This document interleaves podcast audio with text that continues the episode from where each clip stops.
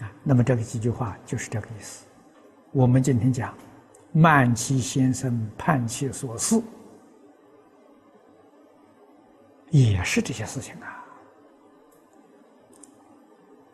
啊，轻慢老师，欺骗老师啊，阳奉阴违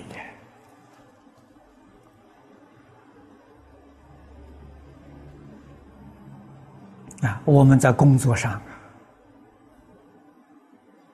啊，欺骗上司，欺骗同僚，啊，欺骗众生。自己以为所作所为都正确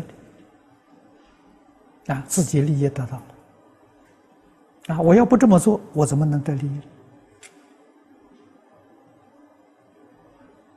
现在整个社会风气如是啊，那还有什么话说？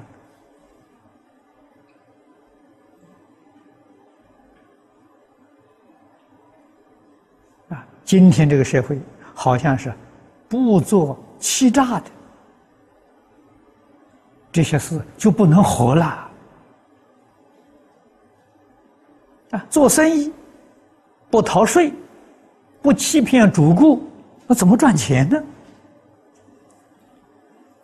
啊，好像是一切你所得既得的利益了啊，一定要靠欺诈，要靠这个手段，没有这个手段，这个人是笨人。这个人会被时代淘汰啊！你说每一个人有这种观念，这个世界还能太平吗？社会还能安定吗？